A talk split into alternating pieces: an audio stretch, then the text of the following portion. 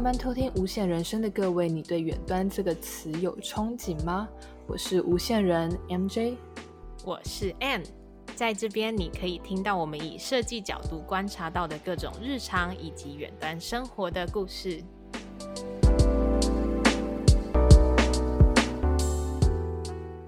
哎，你知道前几天就是在台湾发生了很大的地震吗？你说那是几号？礼拜几？礼拜三凌晨，对吧？对，然后就是 手机传来讯息之后，想说骗人，每次都震完之后才告才跟我们说，这次一定也没有什么。然后在我想完这个的瞬间，然后就开始天摇地动，我真的要吓死了。而且我在三楼而已，哦，而且你在台在台北，哦，对啊，我没有办法想象就在正阳，就是花莲，对呀，啊。嗯、哦，然后我花莲的朋友说，嗯，发生什么事了吗？他们超习以为常，觉得真的假的？觉得一点感觉都就觉得还好这样。我是说总共花莲震了四十几次，还是其实更多？对啊，我看到的时候是四十几次。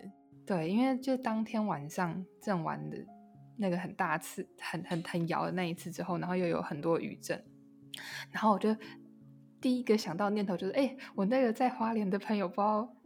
就是如何，然后我就 隔天就传了讯息问他，然后他就说：“嗯，我觉得还好，我已经习惯了啊啊，这件事是可以习惯的吗？” 哦，我觉得地震是一个我永远没办法习惯的东西。虽然虽然我现在人不在台湾，但是毕竟也在台湾生活了二十几年，我觉得我没有办法，啊、永远没办法适应这个东西。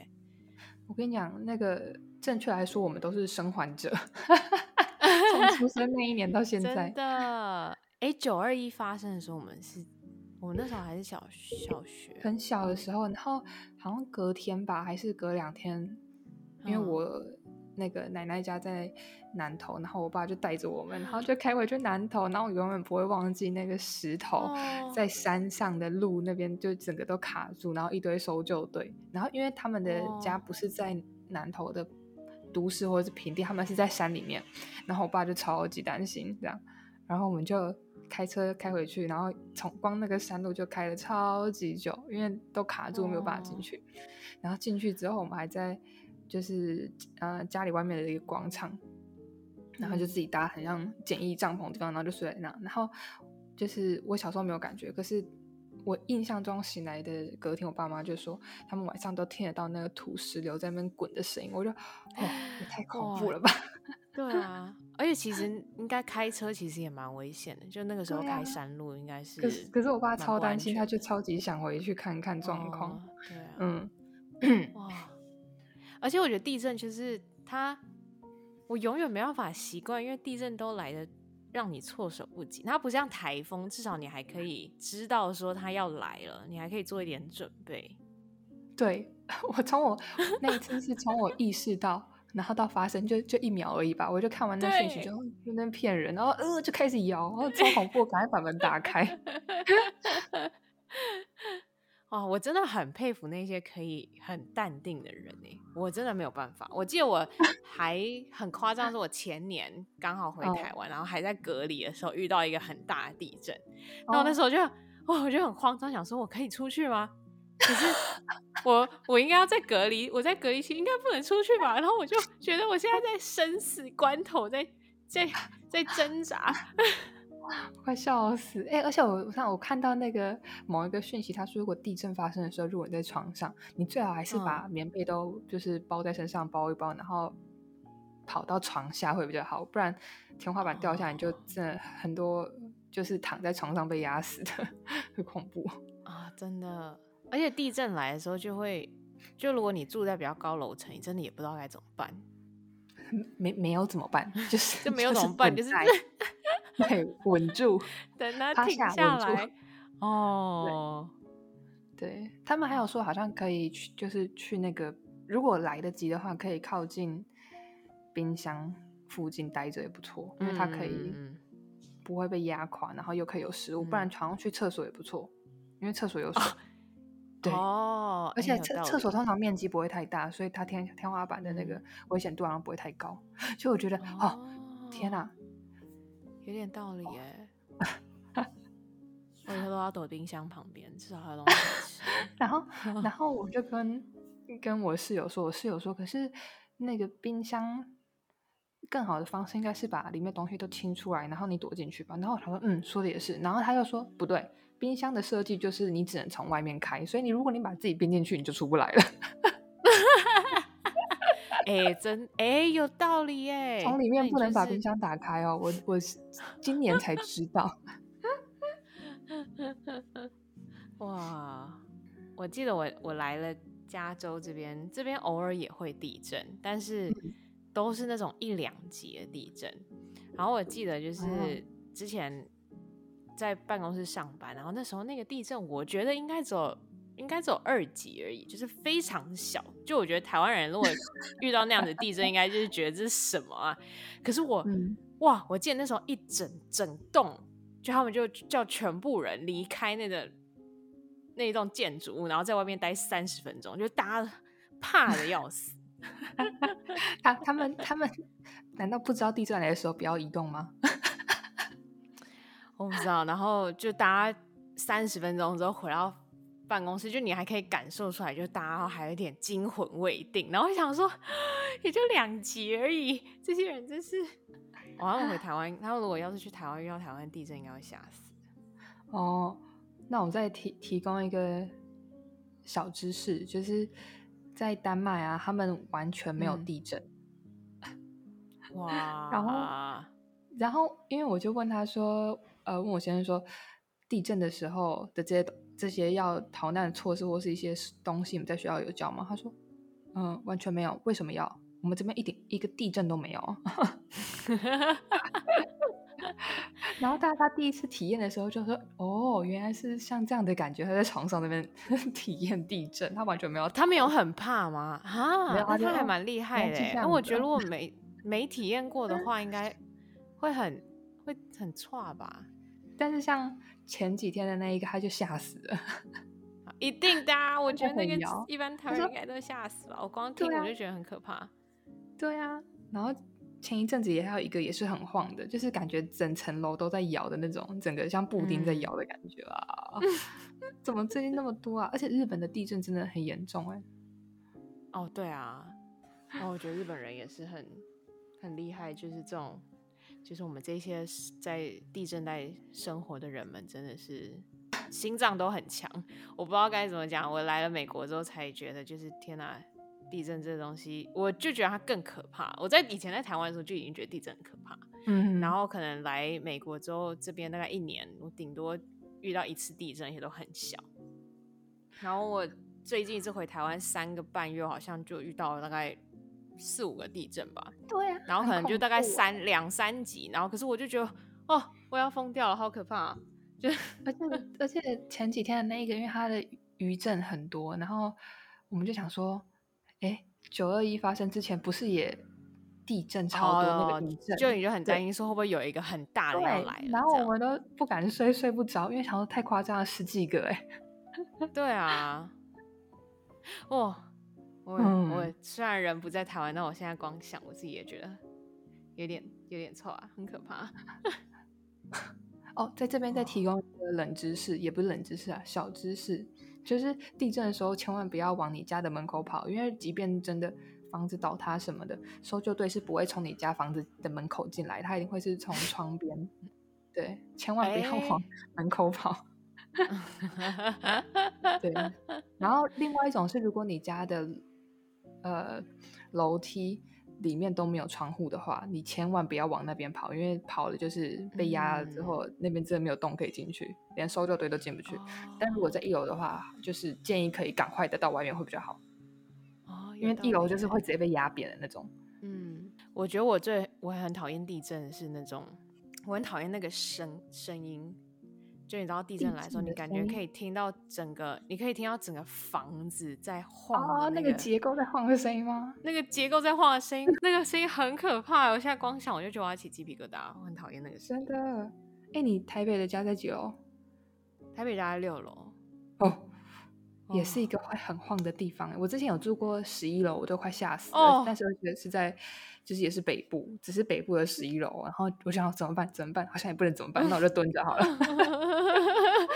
对啊，我光是光是六楼，我就觉得要疯掉了，无法想象那种住在二十 几，在一零一上面的那些人。嗯、对啊，可是一零一应该有那个吧，很好的防震结构，毕竟它要盖一百零一楼。对，可是应该还是蛮晃的吧？哦，无法想象，非常刺激。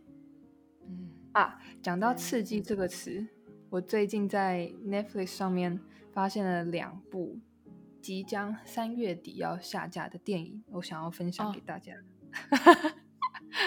啊，没有接得很顺，刚好对，直接切入正题。我们今天就要来聊一聊，就是我们最近。想说我们可以来推荐一下我们近期喜欢的 Netflix 的，我们看的一些片，就我们喜欢的，分享一下我们的清单给大家。没错，不好意思，我先打开一下我的小抄。在你打开小抄之前，我可以先问一下，就 MJ，你平常.你平常看 Netflix，就是你有什么喜好啊？就是你喜欢看哪一类型的片？之前就是疫情的时候，我非常喜欢在家看 美食系列的纪录片。哦，我也超喜欢。Netflix 上真的很多很厉害的美食纪录片，而且都拍的超好。我觉得比起那些剧，美食纪录片真的好看很多哎。哦，而且因为疫情期间没有办法，就是没有办法特别出门。哎，哦，对，之前我有一个那个是，它就叫 Street Food。就哦，在这边声明一下，因为我看 Netflix 在美国区，所以有些片就我不太清楚它的中文片名是什么。但是有一部好像就叫有一部是 Street Food，然后它是亚洲片，然后啊就每一集就是去亚洲不同的城市。我看的那一个是叫呃风味原产地，是不是就是你说的这个啊？风味原产地哦。它是中文的美食纪录片，是不是？是那一部吗？哦，你的是街头绝味啊？你的那一部叫做街头绝味吧？哦，对，街头绝味。嗯，他他台湾片是去嘉义。哦，嗯，对，他真的就是对，没错，就是他。OK，已确认。好。那部很推荐。你说你看的那部叫什么？你说风味，风味原产地，就它有很多。风味原产地，它是不是它是不是中文的美食纪录片啊？我记得我好像有看一两集。嗯，我忘记了。可是它的那个里面很多都是亚洲的，也是亚洲的食物。嗯嗯嗯嗯。啊，然后他说风味原产地的那个。制作人啊，他也是《舌尖上的中国》的制作人啊，你知道《舌尖上的中国》吗？对对对，那就是那部很好看，嗯《舌尖上中国》拍的超好的。对啊，然后里面就会有什么，像这个风味原产地，比如说它就会有什么甘肃饮食啊、云南饮食什么，然后像甘肃里面就会有百合，然后什么胡麻，然后一些很奇怪，就是你没有完全没有听过的食物。对，然后它分成啊、呃、三季。嗯，但是每季差不多十几分钟，所以其实根本一天就可以看完。还有另外一个，他是我忘记他的名字，但他他是在讲中南美洲的美食，我觉得那个也很特别，就是有点像透过美食去旅行的感觉。然后他们都会特别去那边当地的市、oh. 市场或者什么的，嗯嗯，就很有趣。Oh. Netflix 在美食纪录片真的做的很好。我之前很喜欢一部叫做《Ugly Delicious》，好像中文叫“美食不美”吗？还是不重不重看的美食？我不知道台湾是翻的，但它是一个美食不美。我看到了，就美食不美，美食不美。他是呃，主持人叫 David Chang，他是啊、呃、美国这边很有名的一个餐厅的主厨，他就是经营了很多间餐厅。然后他就是去，基本上也是去世界各地，然后吃不同的食物。可是他每一集，他是以一个可能一个美食的类别去分角。所以一集他是水饺饺子，然后他就是有去介绍各个国家不同的饺子，甚至还有介绍到像意大利的那种 ravioli，那叫什么啊？意式？嗯，我绝对不会告诉你的。哦，这中文卡住哇！它到底叫什么啊？中文啊，反正就是 rav。鸡肉饭那个食物的长相。然后他就会去讲介绍，就是这各个国家不同的饺水饺饺子，然后他们的做法跟历史。然后我觉得，就我个人也蛮推荐，不、嗯、就看了还蛮轻松，然后他讲话也其实蛮好笑的。嗯，我之前很喜欢看的那个叫做《地狱厨房》。哎，《地狱厨房》在 Netflix 上有吗？有，Ramsey，超 嘴贱，但是超好笑。他讲的都是就是正确的。然后就是他每次吃东西的时候都用叉子啊、刀子去戳那个食物，看那食物的软度。然后如果那个软度不正确，他就不吃。他好像擦就知道有没有熟还是什么的。对对对，他超强。哦，所以你喜欢看美食纪录片？除了美食纪录片之外，嗯、你还有喜欢看什么片吗？嗯，我也蛮喜欢在上面看一些老电影，比如说，就是我最近发现两部三月底要下档的，嗯、也不是下档，三月底要下架的电影。第一部叫做《刺激一九九五》，第二部叫做《绿色奇迹》。嗯、对，然后这两部啊，他的那个导演都是由一个法国出生、美国长大的导演拍的。嗯。他叫做 Frank Darabont，然后他拍这两部的时间点，《刺激一九九五》先，然后《绿色奇迹》在后五年又拍了《绿色奇迹》，这样。嗯，然后我觉得很有趣的是，他这两部都是在讲监狱的故事，然后两部片都是冤狱，可是他探讨的东西完完全全不一样。我们先来讲《刺激一九九五》好了。对，他的名字真是非常奇怪。然后他有一九九五，只是单纯因为台湾上市的那一年上上到电影院那一年，一九九五年。所以如果收听我们听众是一九九五年出生，你就知道这部片有多老，超级无敌老。对，他这部片他探讨的是冤狱，然后体制化、希望，然后还有自由。这一部片。它的拍摄手法是很写实的，就是它里边没有任何叫奇幻的因素啊什么的，就是他在探讨、嗯、呃终身监禁这件事。其实我觉得，如果是我自己的话，我会觉得死刑是比较简单的一件事，但是终身监禁很可怕，哦对，啊、对，因为你就是活着，嗯、但是又没有像活着一样。嗯、它里面有一句话就是说，人生不是忙着活，就是赶着去死。大概就是在讲监狱里面那些人啊，对，好，那我来讲一下这个故事，它的呃简介。就它的这个故事的背景是发生在一九四七年的美国。原本从事正当职业的银行家，他因为妻子外遇，然后他被谋杀了。这个妻子，然后因为误判凶手。法官以为凶手是这个银行家，因为就是这样子，嗯、呃，判断下来他是最有可能的嫌疑犯嘛。因为哦，我小我我我老婆外遇，然后我就把他们两个都都解决了。好，因为他因为这样的事，他就入狱了，所以他失去了事业自由，还有钱。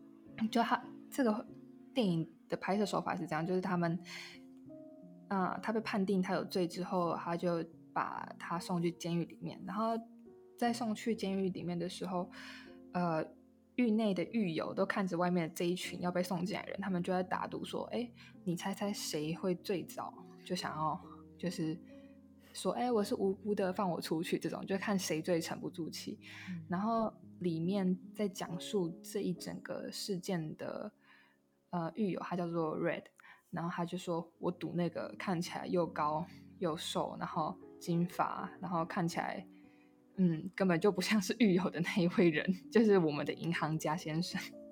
嗯、但殊不知，银行家根本从头到尾都没有像他猜测那样，反而是另外一位就是圆圆胖胖的一个白人，然后就会说：“哎，真的不，我真的是被冤枉的什么什么。”我觉得比较有趣的一点是，他们看起来好像都是被关在监狱里面的人，然后都是一些罪人啊、嗯、坏人，但是实际上，呃，影片拍摄的手法呈现的效果，你会觉得其实像是典狱长或是其他的那些用刑的呃狱卒嘛，对，那叫狱卒，他们感觉起来更像这部片里面的坏人，嗯，然后狱友们之间的那个友情都是非常的坚定的，然后他们也会讨论说人生啊什么的，哎，你为什么进来啊什么？在里面。呃，典狱长很喜欢拿圣经出来讲，讲他超违和的啊。对，就是他，他其实是我觉得还蛮讽刺的，真的，就是他总是拿着圣经，可是他却是像刚 MJ 讲的，在里面他反而他反而比较像那个恶魔里面的那个撒旦，但是但是他好像拿着圣经，又有一点在告诉这一些。呃，坐牢的犯人说，就是在至少在这个监狱里面，他就是那个神，你们都要，大家都要听我的。真的，对。而且，好，我们小小剧透，就是 Andy 他有后来有发现自己真的是无辜的，然后他有跟典狱长说这件事，他想要出去。嗯、可是那时候，因为 Andy 他很有才华，他本来就是在银行工作，典狱长前面把他留着，就是为了想要。他可以帮他洗钱，然后执行这件事，然后也执行了一段时间。嗯，然后典狱长知道他是无辜的之后，他也就是完全没有要帮助他的意思，也完全不为所动。他就说：“你就是继续待着，我不相信你的就是讲的这些话，这样。嗯”嗯，但他其实应该可以感觉到，他就不是会入狱的那种人，但他还是就不帮、嗯、不帮他。嗯。就想要留下，就我觉得还蛮，嗯，蛮现实，蛮残酷的。对对。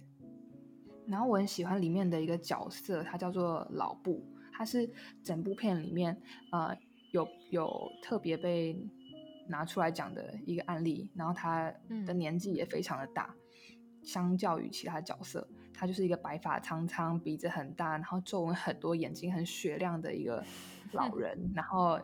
有一点驼背，然后他在呃剧中里面的角色都会是一直推着一个车，然后里面有很多的书，然后问狱友说要不要借一本书啊什么的，然后他也会管理这些书，有点像监狱的图书馆。但老布他那时候以为自己会就这样老死在监狱，然后他已经也待了非常非常久，但是有一天他突然获得了一个消息，就是他可以被放出去了。然后他那那天就整个性情大变，他就是还拿刀挟持着另外一个狱友，因为他想要透过犯罪而留下来，因为他害怕外面的世界，他已经跟外外面的世界完全都脱离了。毕竟他在狱中这么久，在狱友的劝说下，他们还是放了被挟持那个人。然后他就把刀丢下，说都是他们逼我的这样子。然后我就听了，我就觉得很难过，就是唉。你可以出去，但是你竟然想留下，而且还是想要透过再背上另外一个罪名的方式留下，这样，我觉得，嗯、呃，很难想象哎。对啊，因为我觉得可能对对他们来说，反而在监狱里面才是他们的舒适圈，外面的世界已经改变太多了，已经不再是他当初认识的那个世界了。而且他现在出去，他的身份又不一样，他现在又等于多了一个。前科犯这样子的，他要背着这样子的罪名，在一个未知、完全不一样的世界生存，我觉得应该任何人都会都难免会觉得很惧怕。嗯，然后我印象最深刻的是他一出去，然后他就在走在美国的大街上，然后他就东张西望，然后穿着呃西装，然后加一个帽子这样子，然后他就说，在我入狱之前。根本就没有这么多车，然后在我入狱之后，竟然、嗯、呃，我我我被假释出去之后，竟然全部满满的车这么多，就是我就觉得哇，你是原始人被放出来吗？真的是，就跟他想象中的美国已经完全长得不一样了。嗯，其实就也会让我去反思，就是想一下现在现实生活中这些，就是假如在监狱。根本不用到十年，其实你只要在里面待五年，你出来其实世界应该就已经改变了不少。哎、欸，真的哎，现在世界变化这么快，很恐怖哎。啊、好，马上离题了，可以回来。嗯，我这边讲一下，就是呃比较吸引人的消息，就是他在 IMBD 上面啊，他的评分高达九点一，然后他被选为史上。最佳两百五十部电影之一，然后他跟《教父》一直都是在一二名的这种拉锯，就是要么他《教父》第一名，要么他第一名这样。对，嗯、然后他当年有入围七项奥斯卡奖的提名：最佳电影、最佳男主角、最佳改编剧本、最佳摄影、最佳剪辑、最佳配乐、最佳混音。但是最后他一个奖都没有得到，就是。那是因为那时候是汤姆克鲁斯主演的《阿甘正传》。哎，是汤姆克鲁斯主演的吗？等一下，汉克斯啊，白痴哦，汤姆汉克斯啊！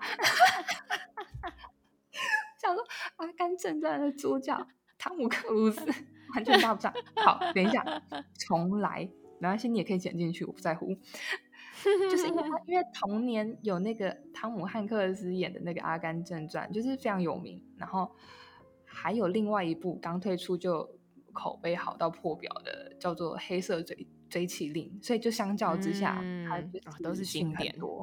对，因为有人那时候那个年代的人就说，你这部片里面又没有大咖，然后名字又又又很奇怪，又是狱友，然后但是。女生不会想要去看，然后男生去看又发现，哎，又不是我想看动作片，就非常奇 怪。对，然后但是在很多年之后，还有就是你知道 DVD 第四台的普及下，就有点像好久成瓮底，就越来越多人推广这样。嗯、对，然后它的地位就远远的胜出了这两部片，就在多年之后，所以我觉得这部片非常值得去看，一定要看。我觉得我很喜欢这部片，是我很喜欢他。的整整体的故事，然后加上它的节奏掌握的也很好，嗯、然后它其实里面有很多，就虽然感觉好像只是他们狱友之间稀松平常的聊天，或是讲一讲他们的人生，可是其实他们讲的很，他们很多对话都还蛮发人省思的，发人深省，嗯、发人深省还是发人省思啊？发人深省，中文真的好差哦。啊。好，那你有哪一句你觉得特别特别让你印象深刻的句子，想要分享一下的吗？像我，那那我这边先讲好了。像我很喜欢他有特别提到，像是音乐跟希望，这些都是生命中很美好的事情。嗯、就是即便他们把你的身体关住了，这些东西他们也关不走，就是这个会一直在你的脑海里。啊、原本那个狱友 Red 他一直跟 Andy 讲说。希望是件很恐怖的事。嗯、Andy 就是那个银行家，然后他就说：“你千万不要抱有希望，嗯、因为 Red 他的想法就是，我现在就是已经被终身监禁了，我就是出不去了。那我就是在里面做一些黑市交易啊，比如说谁想要买什么东西，透过我帮你弄到这个东西，然后赚一点小钱这样子。但是 Red、嗯、因为他本身就是被冤狱的，所以他其实一直抱有着要出去的希望。然后他也会做出很多像一般人不会做的事，比如说他就去搞了一个。”图书馆什么的，就是很正向，嗯、然后还帮很多狱友考上了呃高中的毕业证书。嗯、然后我就觉得，真的是人到绝境的时候，千万不能绝望。哦、真的啊，它里面有一有一句是：每个人都是自己的上帝。如果你自己都放弃了你自己，还会有谁？还有谁会来救你？真的，是不是？真的。他的故事架构非常的稳，然后还有像，嗯、呃，拍片讲述这这整个东西的那个叙述的速度也不会太快，然后但是也没有冷场，这样就觉得、哦、哇，这部片真是非常的扎实，然后配乐也配得非常好。它里面有一段是 Andy 在典狱长的办公室里面用那个广播机播放音乐给很多狱友听，然后他的音乐是、嗯、呃。他从另外一个图书馆给的资源拿到的一个 CD，就别人捐给这个监狱的。然后那一部 CD 他播放的时候，就是整个狱友听到那音乐，然后就 整个就呆住，然后就看着那个广播机，想说发生什么事。然后因为他们被关着太久，嗯、然后完全都没有听这种音乐，其实应该也不允许啦。然后、嗯、那个瞬间，我就觉得哦，就他们的心真的获得了救赎，然后我超喜欢那一个音乐，然后我就去查，嗯、就发现它是那个呃莫扎特的音乐。嗯，我觉得他这部蛮有趣的一点是，他还有，他不是只是一般电影从一个第三人称的角度去拍摄，他是有一点，有一点是以从 Red 的角度去讲这个故事，他有的时候会有一点类似用旁白的方式。去讲他的想法等等，我觉得这这个这一点还蛮有趣的。对对，就像 Red 身为一样是狱友，而且他是真的有背下一个罪名，他真的有犯罪过，嗯、然后用他的角度去看这整件事，嗯、我觉得这真的是更有意思。嗯嗯，他就像一个说书者，但他是真的在这个监狱里面的一个说书者，然后画面当然也是拍的很美。就是美爆了。虽然是在监狱，就监狱是一个不怎么美观的地方，可是它还是可以拍的很漂亮，就是光影啊、色彩啊。我觉得他要把那个在监狱里面有的时候那种压抑的感觉拍出来。对，然后我很喜欢那种老电影，他们用底片拍摄那种色泽，真的是跟现代电影没有办法比。嗯，嗯真的。赶快趁它下档的时候去看，这真的一定要看，非常好看。好，那我来讲一下另外一部叫做《绿色奇迹》。《绿色奇迹》它是在刺激一九九五拍摄完后五年又在拍的一部，呃，讨论冤狱然后死刑种族歧视的一个电影。它电影里面有提到。他们执行死刑的方式是把人放在电椅上，然后头上放了一个沾湿的水呃海绵，然后戴上电电极的那个安全像安全帽的东西，然后他们就会压下电压。好，这这个过程他们狱友就是呃到死亡的这个时间其实不会很久，所以这个是一个可以让他们快速被解脱的方式。嗯，然后这一部片呢，它获得了四项奥斯卡的提名，最佳男配角、最佳影片奖，然后最佳混音奖以及最佳改编剧本。它的手法很特别，它的手法是倒叙法，就是刚刚那一部《刺激一九九五》，它是旁观者、说书者，然后的这种感觉，但是这个是。一个老先生，他在养老院里面，然后跟另外一个老太太说：“我以前在这个监狱里面做过这样的事情，我跟你说这个故事嘛。”然后就开始了这样，所以他就是一直都是在用时间倒数法的方式去讲。他是在讲述一个一九三零年代的故事。保罗他年轻的时候是担任看守死刑监狱的主管，他就是狱卒。保罗他是一个内心非常善良的人，然后他通常接到死刑犯的时候，他的那个态度啊，什么都其实都是我觉得算是蛮温柔，对他们也蛮有礼貌的。然后他后来接到了一个身高一米九，好，我目测大概一米九，然后非常巨大、非常强壮，然后面部表情非常狰狞的，然后一直在哭泣的一个黑人壮汉。好，然后他接收到这个这个。这个人之后，他发现这个人他的罪名是强奸杀人犯，他的名字叫约翰考菲。然后呢，他后来默默的观察这个人，他才发现啊，原来这个人是被冤枉的。然后他们之间有很多超自然的奇迹的故事，就是那个约翰考菲，他有，比如说他可以感应到事情，或是他可以用他自己的能力把别人的呃生生理的状态恢复。之类的，像这种，就是他是一个有奇迹的人类，这样，虽然他也不是超人啊，对，只是只是他的那个背景年代是一九三零年，那个时候好像在美国还是有非常严重的种族歧视嘛，然后，嗯，约翰考菲他是整部片唯一的黑人，哦，嗯，然后这一部片有趣的地方在于他的故事，他的。呃，他的故事的架构跟前一部《刺激一九九五》就是非常不一样，《刺激一九九五》是非常写实的去讲述一个狱中的故事，然后这一个他有掺了很多，比如说像超现实啊，或者是他有一点像，我觉得会有点像儿童故事吗？里面有一些很有灵性的角色，比如说有一个老鼠，它叫做叮当先生。叮当先生呢，嗯、是某一天不知道从里面冒出来的一只老鼠，然后里面有一个法国狱友，他叫戴尔，他就发现，哎，这只老鼠它会照着我的指示去做一些事情，所以这只叮当老鼠呢，叮当老鼠先生，他就成了这个部这一部片里面唯一的一个，我会说像是谐星或是希望或是快乐的一个角色，嗯。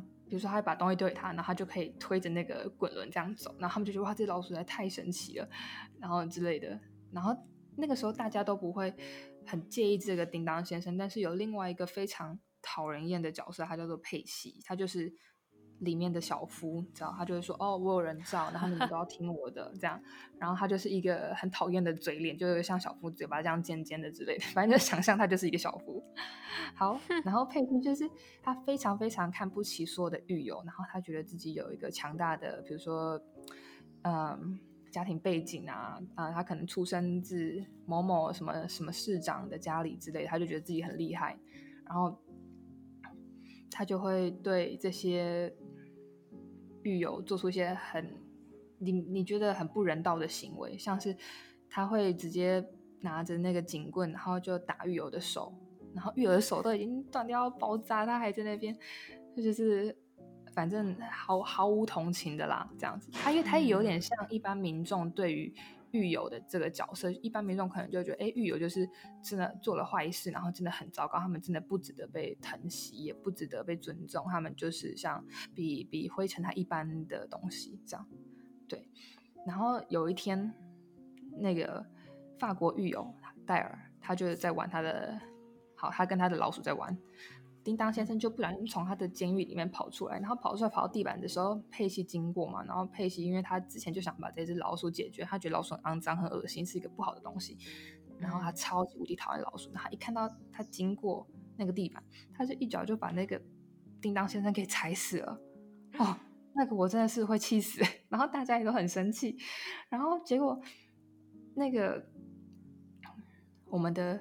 奇迹般的黑人天使考菲先生，他就 说：“可以把叮当先生，嗯，给我吗？拜托，快点，最后的机会。”然后大家都不懂他为什么要这样子，但是那个主角保罗，他就是想说：“好，再相信考菲一次，毕竟考菲之前有用他的神机帮助我、嗯、啊。至于帮助了什么，我这边就不先透露了。”好，然后他就把叮当先生交到。考菲的手上，然后考菲就嗯把它盖着，然后盖着几秒之后呢，打开，然后叮当先生就复活了。就是考菲有这种很、哦、很神秘的功能，对，就是他大部分的角色或他大部分做的事都是在帮助人的，可是他就是被误会嘛，所以他被放在这个监狱里面。嗯、对，好，我大概透露到这边，哦、我怕我透露太多，嗯。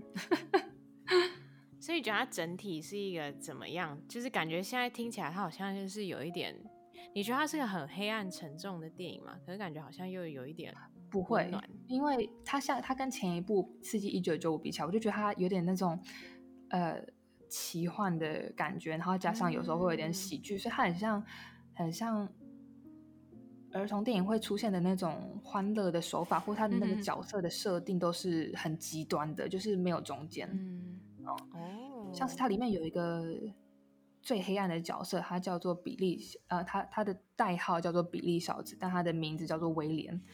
嗯，威廉就是一个超级坏的大坏蛋。嗯，他就是比如说会会用各种奇怪的手段骗这些典狱长啊，然后警察什么的，然后他也会你知道尿尿在别人的身上啊什么的，就是很调皮，像一个猴子一样。然后，但是他其实他。最恐怖的地方就在于，他会利用人心去犯罪。因为，嗯，我再讲下去就会爆雷了。我要再继续讲吗？啊，好，那就先嗯，轻描淡写带过就好。轻描淡写吗？好，好，就是就是这个威廉呢，因为考菲他可以让。呃，活体复活之外，它还有，它还可以感应。比如说，它握着你的手，它就可以读取你脑内的记忆。他有一次就不小心跟这个威廉有了接触之后，他发现 威廉这个是罪大恶极的坏人，你真是坏透了这样子。然后 后面他才有透露他看到了什么，他看到的是威廉利用两个小女孩对彼此之间的爱。然后把这两个小女孩都奸杀了，这是很恐怖的意思。他说：“如果如果你爱你的姐姐，就不要出生；然后如果你爱你的妹妹，你就不要出生。”这样啊，我就觉得这是是太阴险了，这是很恐怖。大概像这样子，反正他这一部片，哦、嗯，我觉得是很有灵性的一部片，我可以这样说。嗯，对，我也还没看这一部，所以。这部片真的真的是蛮有趣的，它有很多很夸张的行为，所以会让我觉得它很戏剧性很强。嗯，对哦，好，就非常感谢 MJ 这次的推荐。虽然我已经看了《契机九九五》，但是《绿色奇迹》我应该会趁这下架之前赶快去看。今天做这一集只是单纯因为想说，这电影快要下架了，赶快。赶快推荐给大家，然后想说之后应该就是我们偶尔三不五时就会做做一集，讲一下我们最近喜欢的 Netflix 上喜欢的电影啊，或是影集，或是纪录片之类的。然后，然后然后什么？然后我会再挖掘更多 Netflix 上面的经典老电影给大家看的。啊，不是，嗯、再讲一次，我会在，我会在努力的挖掘 Netflix 上面的经典老电影，分享给大家。